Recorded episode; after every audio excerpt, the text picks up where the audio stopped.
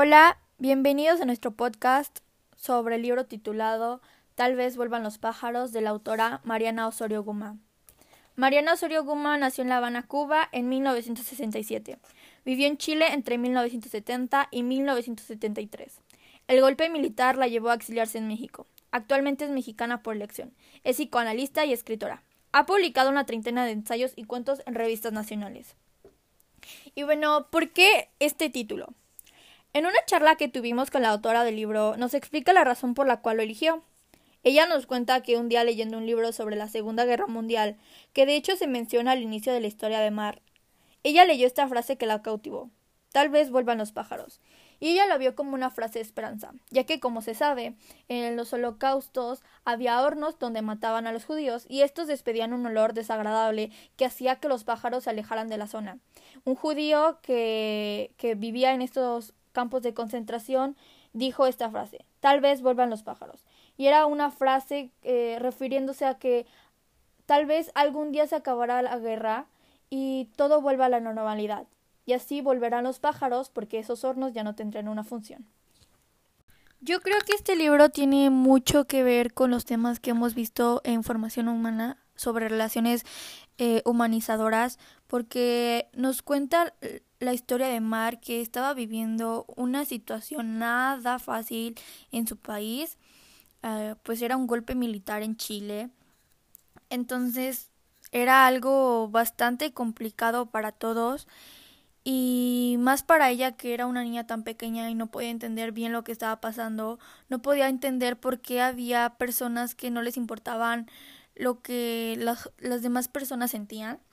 Entonces yo creo que el apoyo que, que Mar podía recibir de las personas con las que vivía era vital, ¿no? O sea, como todos en alguna situación necesitamos apoyo y, y no sabemos cómo con una sola palabra, con una sola acción o con un solo simple gesto podemos cambiar la forma en la que las demás personas ven la situación. Entonces, yo creo que una relación humanizadora en este tipo de situaciones como la que vivía Mar, el apoyo entre humano y humano es muy importante, o sea, puede mejorar muchísimo las cosas, aunque no lo veamos así, puede cambiar mucho la perspectiva en la que, en la que vivimos. Y bueno, ¿qué tiene que ver las relaciones cosificantes en esto? Pues fácil y simple. En una guerra, las personas son algo insignificante para los, para los malos, por así decirlo, en esta situación. Como el amigo de Mar menciona, eh, a su papá lo trataron como una basura, no les importaba si a él le dolía, no les importó si él sentía algo, simplemente lo vieron con un, como un objeto al que podían lastimar. Y esto para mí es como una relación cosificante. No piensas en los demás, solo piensas en ti y en tu beneficio. Que era lo que esta situación estaban haciendo los militares. Hola, yo soy María José Arroniz y vengo a hablar un poco de lo que trata este libro. Tal vez vuelan los pájaros es la historia que se desarrolla en Chile sobre Mar, una niña de ocho años que tiene que vivir el golpe militar que envuelve a su país. Ella es testigo de la desaparición repentina de su padre, la mirada de terror de su madre, el desconcierto de sus dos hermanos menores y encima tiene que dejar de ir a la escuela. Para una niña de su edad parece imposible tener que dejar su vida atrás, todo lo que ella conocía y lo que formaba parte de ella, para cambiarlo por un viaje lleno de peligros e injusticias. Para mí, este es un libro lleno de crueldad e inocencia. Al mismo tiempo, Mar nos sirve de referencia para pensar en todo que vivir en un ambiente hostil, en medio de la guerra o algún conflicto civil. Esta historia, para mi parecer, es clara y definitivamente cruda, ya que también eres testigo de cómo las balas y amenazas le quitan la infancia a la protagonista y a sus hermanos y amigos. Para mí la protagonista toma las cosas de manera muy asertiva y madura, también valiente ya que tiene corta edad y siempre intentó buscar la manera de cuidar a su familia en situación traumatizante y peligrosa que pues vivía en ese entonces. Yo creo que la forma en que se manifiesta el amor en este libro es, por ejemplo, en la manera en cómo se intentan proteger mutuamente en los riesgos posibles. El querer y buscar lo mejor para el otro es una gran muestra de aprecio y amor. Mar, por ejemplo, lo manifestó también dando su apoyo y dejando a sus intereses de continuar su vida de infancia, teniendo que hacerse más maduro y valiente para proteger a sus hermanos y en general a su familia. Sus padres, por otro lado, creo que lo manifestaron tratando de ocultarle y protegerla de, lo que realmente estaba pasando a su alrededor, como si la estuvieran metiendo en una burbuja donde ella estuviera a salvo de lo que estaba pasando en el exterior. Y pues creo que esa es la manera en cómo ellos se demuestran el cariño y amor que tienen, teniendo el interés y queriendo cuidarse los unos a los otros.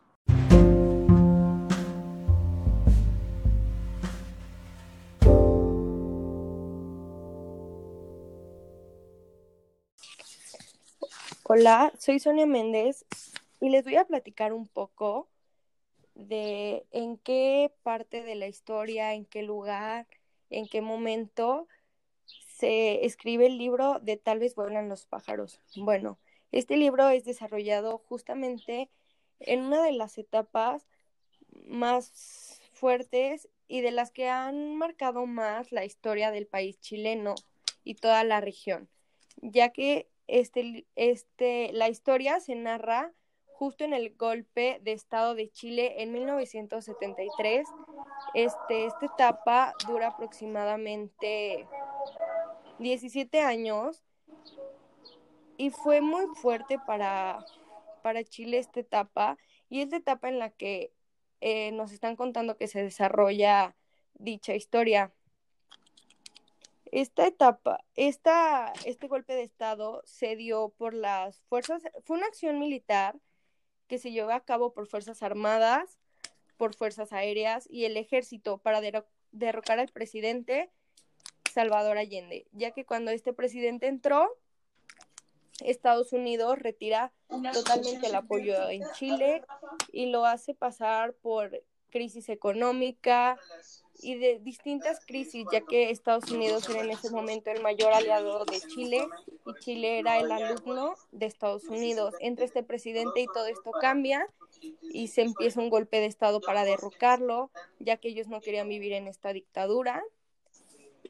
Y pues fue muy fuerte esta etapa en la que ella vivió, en la que se desarrolla esta historia, porque siento que la pudo ver, o sea, sí estaba pasando por un mal momento, la hizo pasar por un momento peor, porque creo que es muy difícil este pasar por un buen momento durante algún tipo de guerra.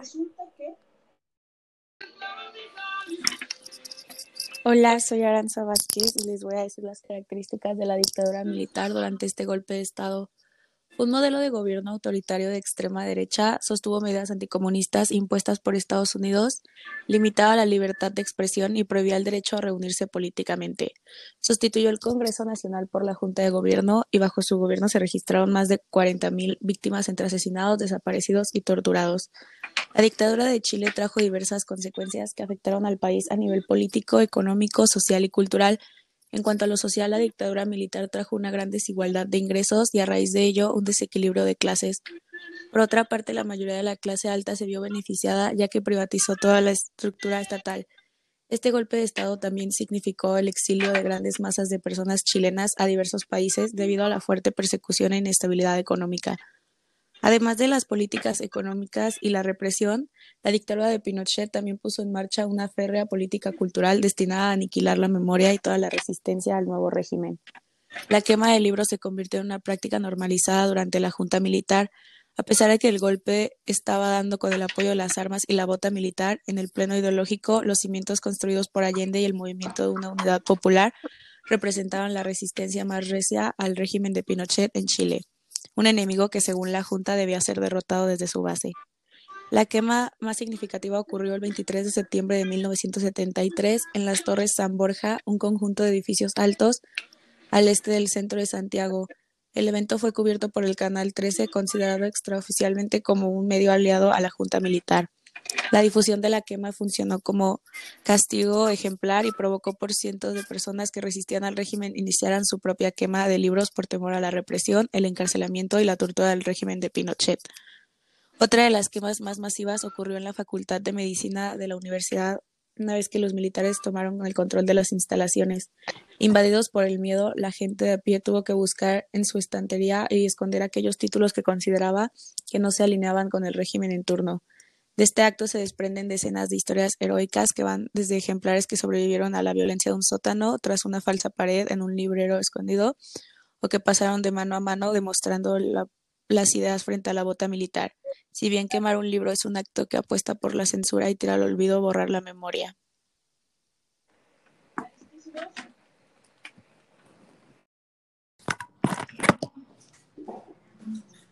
Hola, mi nombre es Cintia Gabriela Van Hernández y yo voy a contestar la pregunta ¿qué relación podría guardar esta novela con un régimen totalitarista? Yo pienso que la principal relación que tiene es que nos habla sobre un suceso muy importante que marcó la historia. Y es que trata sobre un golpe de Estado que ocurrió el 11 de septiembre de 1973 para derrocar al presidente Salvador Allende. Esto marcó el inicio de la dictadura de Augusto Pinochet, quien permaneció en el poder durante 17 años y marcó profundamente la historia de ese país y de toda la región. Su régimen se caracterizó por los abusos contra los derechos humanos, la libertad de expresión y la persecución de los disidentes políticos, que tuvieron que buscar refugio en otros países. Así pasó con muchas familias. Pero el libro nos cuenta la historia de Mar y lo que pasó en su familia. Y es que su papá tuvo que huir y separarse de su familia y durante el tiempo que estuvo alejado, estuvo incomunicado por completo, ya que era perseguido por los militares y también fue por, torturado. Mar y su familia tuvieron que refugiarse en la embajada mexicana para protegerse de los ataques de los soldados y tener que viajar a México para que pudieran estar a salvo. Tuvieron que vivir de situaciones muy peligrosas y se mantuvieron exiliados en una casa, ya que había personas que los tenían vigilados día y noche.